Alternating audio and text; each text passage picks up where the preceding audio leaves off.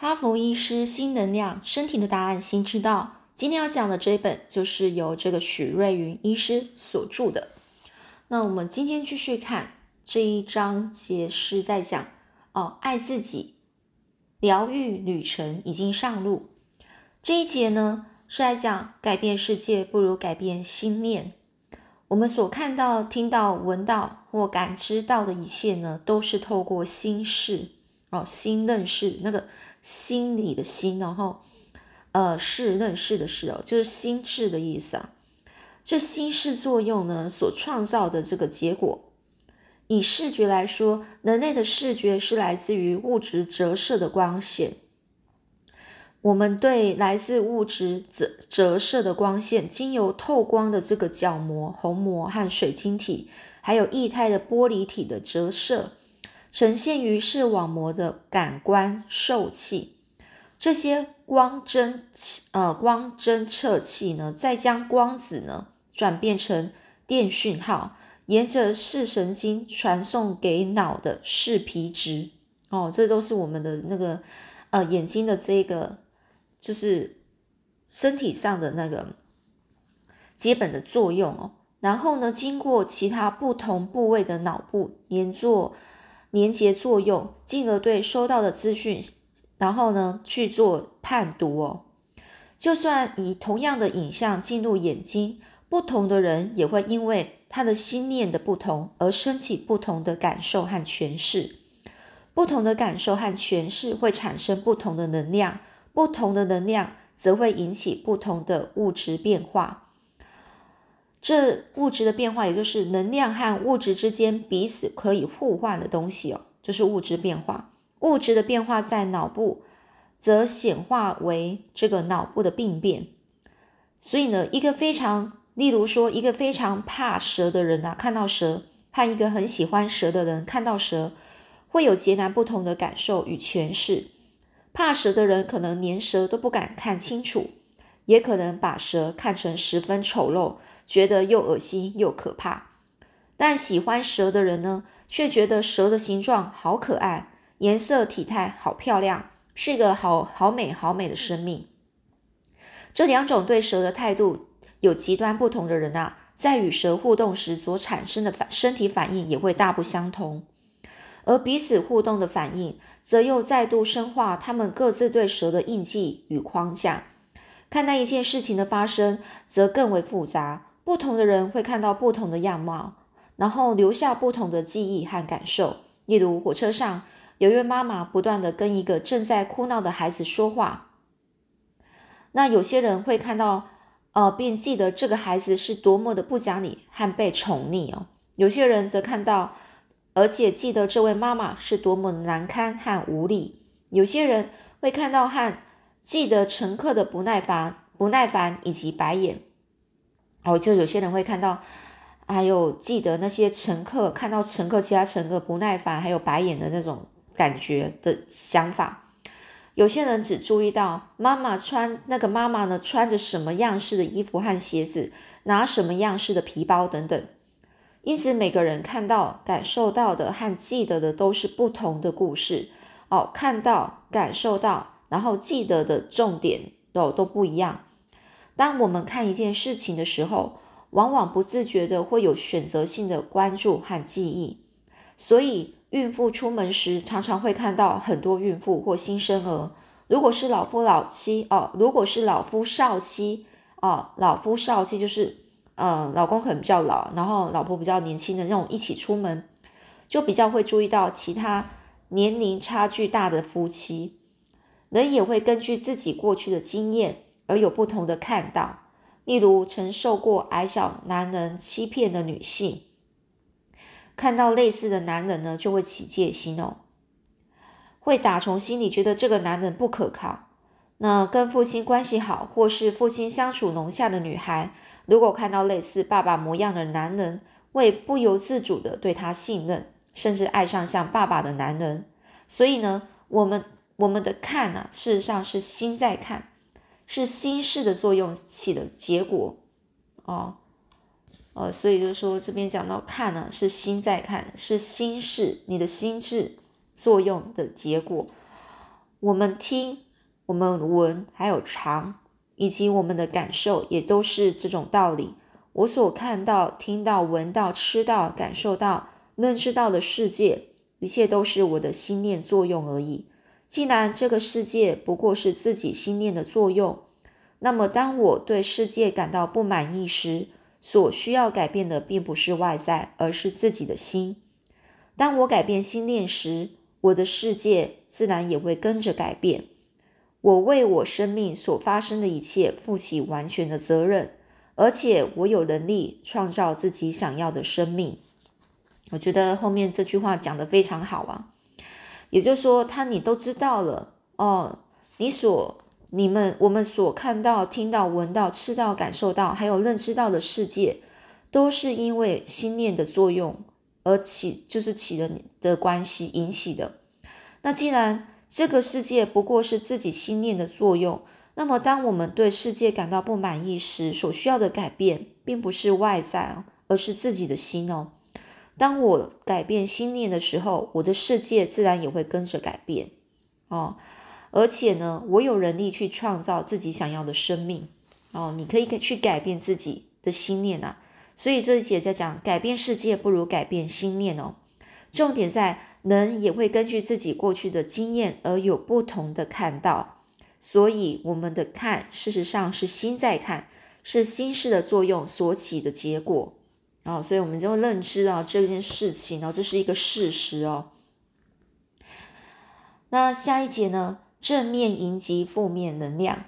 有些人呢，因为相信吸引力法则，认为信念造就一切，所以非常排斥负面想法。每当负面思想出现时，就是会去压抑。或者是逼着自己扭转成所谓的正向思考，不断压抑升起的念头哦，往往会赋予这些念头更强大的力量。也就是说，你是很压抑的负面能量，那么呢，就会让你这个负面能量的这个力量是会越来越强大。任何想要压抑或是排斥的事情，反而会更容易出现在生命里，因为我们把注意力都放在抗拒的心念上面。例如，一个很讨厌看到胖子的人，在公共场所经常一一一眼望去，都是先注意有没有讨厌的胖子，所以反而会常常看到很多胖子。这跟佛法里所谓的这个怨憎会哦，怨怨憎哦，怨憎会的道理是一样的哦，也就是这个哦，怨憎会哦，今天讲憎哦，憎恨的憎啊。我们讨厌的人或事，反而呢，常常会出现在我们的生命里。越讨厌就越常出现，因为我们拼命的想要躲避，其实就变成随时在注意那些让自己觉得讨厌的存在。要求自己一定要正面的念头背后，其实是我没有或我缺少正面的想法。如果是我们已经拥有的东西，根本不需要去想。去追求，就如同一位觉得自己很富有的人，不会老是想着我需要更多钱，因为认为自己已经很富有，所以他的感受会是我真的很满足，没有缺乏。只有觉得自己缺钱的人，才会想着我的钱不够多，我需要更多的钱。如果把注意力都放在我需要更多钱这件事情，就会看到自己更多需要钱的地方。进而呢，感觉自己的贫乏，这跟佛法的里所说的求不得的道理是一样的。你越想求，就会越匮乏哦，这是重点哦。很多谈吸谈这个吸引力法则的书哦，都说到，想要更有钱，就要想象自己已经很有钱的情境，感受自己已经很富有，去做有钱时自己会做想做的事。想花的钱就花，想买的东西就买。要真的认为自己买得起，不需担心没有钱。但事实上，这是我们无法欺骗自己的潜意识。就像一位觉得自己很胖的人，如果拼命告诉自己我很瘦，就算不断强调我是瘦的，我瘦得很漂亮，潜意识也会浮起来质问自己：你在骗谁呢？你明明很胖啊！事实上，人是无法欺骗自己的潜意识，强迫自己正面思考。所以，如果我们不去抓住或抗拒，想法会自然的来去。哦，人是无法欺骗自己的潜意识哦。你强迫自己正面思考，所以如果我们如果我们不去抓住或是抗拒某件事，想法会自然的来去，很快就消失。或者也可以慢慢透过禅修或内观去觉察自己的想法究竟从哪里来。一旦能够看得清楚，就能真正的放掉那些想法。内观呢是一种修行的方法，也就是指洞察事物究竟的实相，是借由无选择性的观察，不带信仰或者是想象，将你的专注力集中在关照身体上的感受。去体验身心运作过程中不断升起又放下的心念，以及其所带来的影响。透过内观训练呢，人可以获得高度敏锐的心力，不带价值的去判断，用客观没有分别的观察力，透过事物的表象，获得真正的智慧。所以很多时候，我是建议病人或是朋友，在时间许可的时候去做内观。对我来说，我是投资爱的能量在自己的身上，也是给自己一份很好的礼物。透过内观的训练，人可以学习如何爱和敬重自己，因为让心念清明之后，人才会做出让自己哦，人才不会做出让自己后悔莫及的事哦。也就是你要让自己的心念啊，很明白自己很清楚明白哦。硬是想用正面思考取代负面想法，其实还是停在二分法则里，只是从一个陷阱掉到另外一个陷阱罢了。如果因为讨厌自己的负面想法，所以不由自主的批判和责骂自己，不断抗拒自己出现的念头，一味要求自己不许再想多想，想赶快停止负面思考，以免越往坏处想哦，越会发生什么坏事。这样的心态反而会让自己带来更多的恐惧、担忧、沮丧、无力等感受。真正要做的，其实是对所有的想法保持清醒的觉知，清楚的明了想法只是想法而已，不是我。对负面的想法不去排斥或继续，对正面的想法哦，去对这个负面的想法不去排斥或或者是继续。但是呢，对正面的想法也无需鼓励或是赞叹，对所有的想法都不迎不拒，只要看清楚，这些都只是想法而已。然后这一章节我觉得比较难哦，在讲内观的这个修行方法，意思呢就是要将这个专注力集中在自己的身体上，去体验自己生理、身体的生理跟身体跟心理的运作的过程，可能会有升起一种。不同的想法、不同的概念的想法升起或是放下的这种这种过程哦，然后你你就自己去体验那种感觉，以及啊这升起又放下这种心念的的这种事情带所带来的的对身体的影响。所以呢，这部分呢，就是透过内观的训练啊，呃，去可以让人呢获得这种。敏锐、高度的敏锐的心力，然后呢，你之后就会不带价值的去判断哦，不用带任何的价值评断哦，好或是不好去判断，而是用客观无分别的观察力去看清楚事情的表象，而获得真正的智慧哦。重点在什么呢？你越是排斥、抗拒、压抑的事情呢，便它常常就会出现在眼前。哦，讲到一些潜意识啊，哦，我们的潜意识呢，就是哦，会有自己哦，无法欺骗自己的潜意识哦。潜意识就是你可能心里是明白自己想自己自己内观哦，这自己想的事情，心里想的是你心里的事情。所以呢，嗯，人啊是无法欺骗自己的，就是这种道理哦，哦。因此呢，去觉察自己的想法是从哪里来的，有一些心念呢，你是从哪里来的？你看得清楚，就能真正放掉那些想法啊。然后呢，里面又谈到这佛法里面的，就是就是呃所谓的就是呃求不得的道理哦。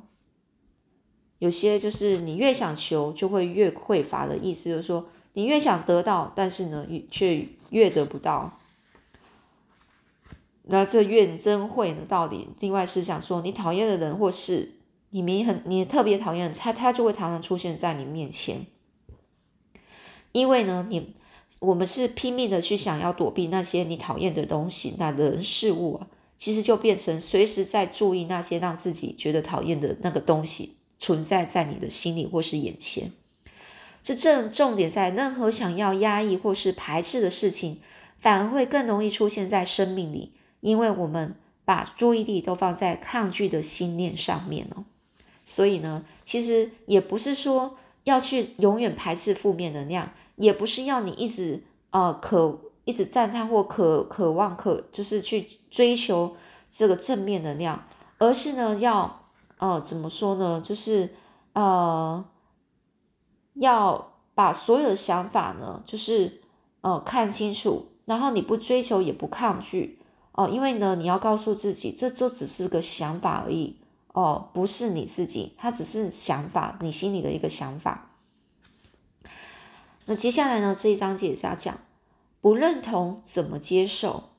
哦，这医生就说，有病人问他说：“接受是等于认同吗？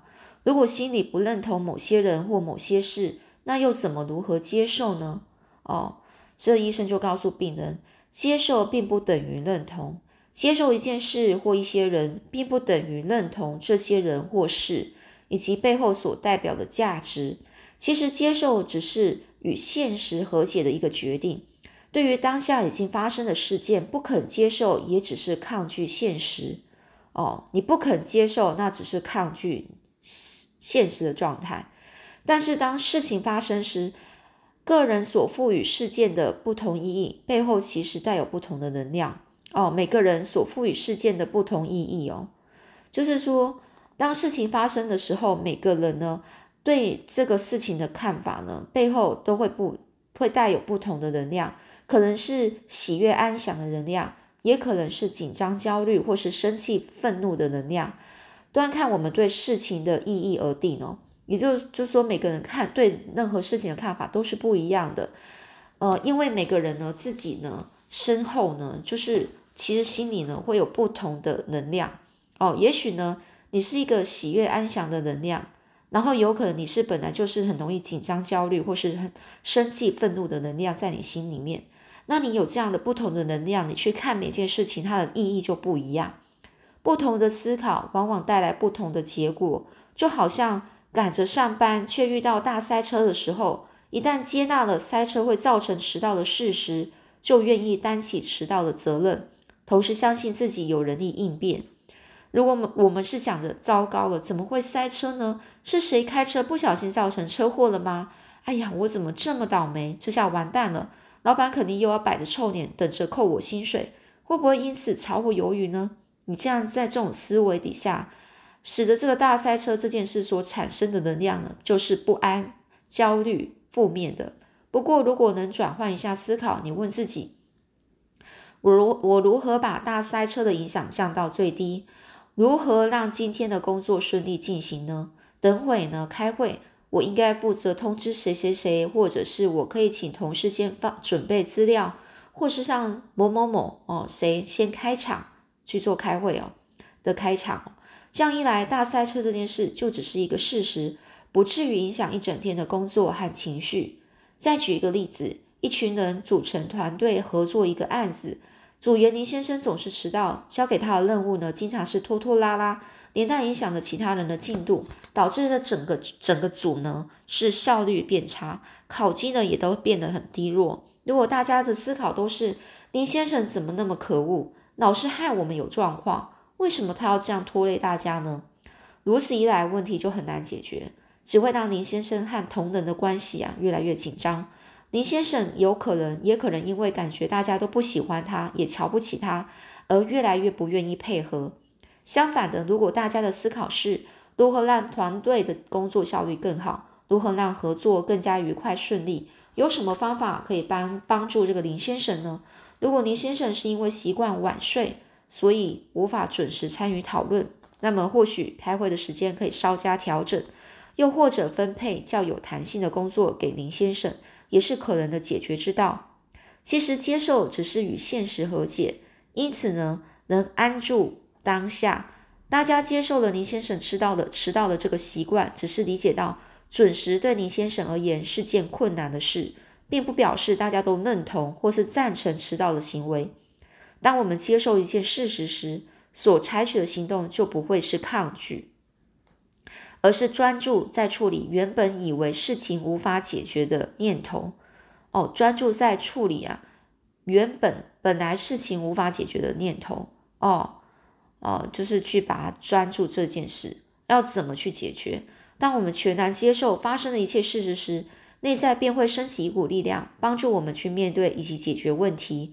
反之呢，如果是死心认命，那么就可能选择逃避，因为我们告诉自己事情是无法解决的，所以只好消极放弃。真正让我们感觉痛苦或厌恶的，并不是他人或他人的行为，而是来自我们内心的憎恨、排斥、排斥或是抗拒。当心中充满祥和、祥和哦，就是。呃，非常的和和平和整个你是呃很平静的，然后接纳、喜悦和爱的时候，我们的眼中，我们眼中的世界便会跟着充满祥和、哦平和、接纳、喜悦和爱。哦，所以呢，这重点就是在说我们的心念呢，我们要怎么样去做，才可以让我们去呃去好好的面对。呃，每天呢有可能会发生的一些突发事件啊，然后呢，让自己呢，呃，去好好的解决当下的一个问题哦。里面就讲到一个重点哦，就是呢，我们去接受一件事，并不是，哦，并不是去认同哦，所以接受是接受，认同是认同啊。我们接受一件事情，就是我们面对它，然后呢。我们会有一股力量帮助我们去去解决。那认同在讲说，我我我觉得这件事是对的哦。但是呢，所以呢，这边讲重点，接受就不是等于认同啊哦。接受一件事或一些人，并不等于认同这些人或事以及背后所代表的价值哦。这章这一节重点在讲，当我们接受一件事实时。所采取的行动就不会是抗拒，而是专注在处理原本哦事情无法解决的这件事情上哦。好，那接下来呢？哦，看一下，另外加一下章节来讲，执着在哪里，学习就在哪里。在讲认命哦和接受。那我们前面是讲哦认同跟接受，那现在在讲认命哦。表面上看起来好像是一样的事情，就是认命跟接受，但其实骨子里是不一样的，截然不同。认命的背后有委屈，还有无奈的情绪哦，因为没得选择，所以只好认命。但真正的背后，接受背后其实是，哦，也就是说，呃，认命的背后，认命呢是带有委屈跟无奈的这种感觉，但。接受的其实是平静自在的心哦。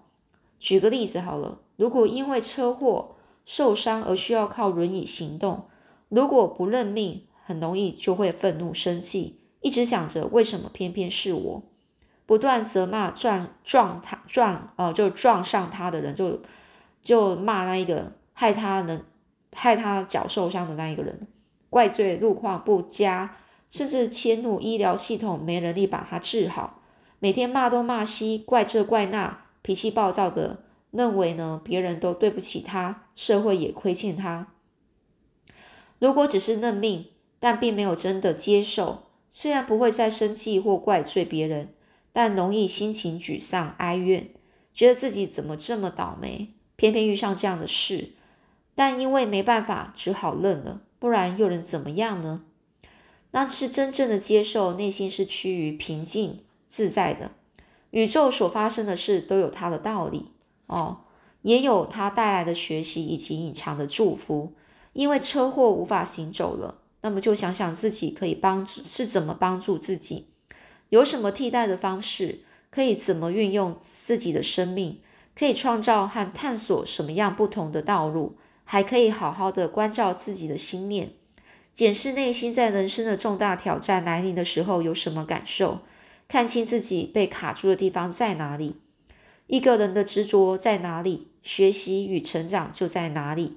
如果能够善用这样的机会，探索及觉察是什么带来生命的痛苦，又是什么让自己感到受限哦，被受到限制哦，慢慢的看清楚，才能够知道该如何放下，达到真正的解脱自在哦。就说你执着，执着是什么？就你放不下的事情在哪里，你就要从那边去学习与成长。人生短短不过数十年，过程中所有发生的事都可以是我们成长与学习的因缘。生命是丰盛的，会提供很多机会，让我们从中不断的探索与发掘。一个出生的婴儿表面上很无助，吃喝拉撒都要依赖别人，无法走，无法爬，连翻身也无法独立完成。但是婴儿总是带着探索的眼光，去开心的与自己。所有的人以及这个世界做互动，人生其实是一个从完全依赖他人到独立自主，然后又回归依赖他人的过程。这个过程长的长短不一样，但每个人都可以选择要用什么样的心情去面对。一个从小就没手没脚的孩子，如果不去局限他的发展，他的生命依然是无可限量的。最著名的例子就是尼克。尼克呢，虽然一出生就没有手跟脚，但是他的生命并并没有因此而受到限制。他可以游泳，可以打球，可以煮饭，可以写书，也找到生命中的真爱，娶了一位美丽温柔的妻子。尼克对于生命中所有的挑战都乐于接受，所以生命对他来说呢，是一场精彩又好玩的游戏。他总是说：“我那好的不像话的人生。”对照一之下，好手好脚的我们怎么能不感恩呢？怎么会认为自己被限制住了呢？局限我们的不是别人，不是外在环境，也不是我们的身体或是疾病，而是我们的心。当我们真正的接受时，会打从心里欣赏所有发生的一切，也会充满活力的去探索及思考如何应变发生在生命中的一切。我们会感恩每个当下的体验。而且清楚的明白，我们的生命是自由的啊。其实有时候呢，我觉得去接受当下的所有的一些情况，嗯，说的很简单，但是你要从这这一个部分去真正面对，然后学习，需要时间哦。当然呢，你也是需要更多的呃人生的呃你的所有的人生经历啊，然后还有。你要时常的去呃内观哦，就是觉察自己的这个样这样的一个习惯，呃，时常觉察自己啊，然后然后去面对，就是坦然面对自己，嗯，任何的情绪，我觉得这样是好的。那你就会不断的不断的进步哦，哦，所以呢，这边要。举例说，像这个尼克，这个从小就没有手没有脚的的孩子，到最后可以煮饭，可以写书，可以打球，然后又可以娶老婆哦。他对自己呢，就觉得说自己的生命啊是好的不像话的人生哦。那反观我们呢，是好手好脚的人呢，我们我们就怎么能不感恩呢？啊，这边讲。一个人的执着在哪里，学习与成长就在哪里。如果能够善用这样的机会，探索觉察什么带来什么东西带来生命的痛苦，才能知道该如何放下，达到真正的解脱自在。所以呢，就是一定要，就是你要真正接受，内心才是趋于平静自在的。那认命的话呢，就只是背后还是会带有心情沮丧。还有哀怨的一个情绪，那所以说呢，只能真正接受之后，你呢要知道说，宇宙所发生的事情呢，宇宙所发生的，就在这地球上，你现在所发生的事情都有它的道理哦。也可以呢，就从这当中呢，你去学习，然后或者呢，你可以去接受呢，心坦散然的接受这隐藏的祝福。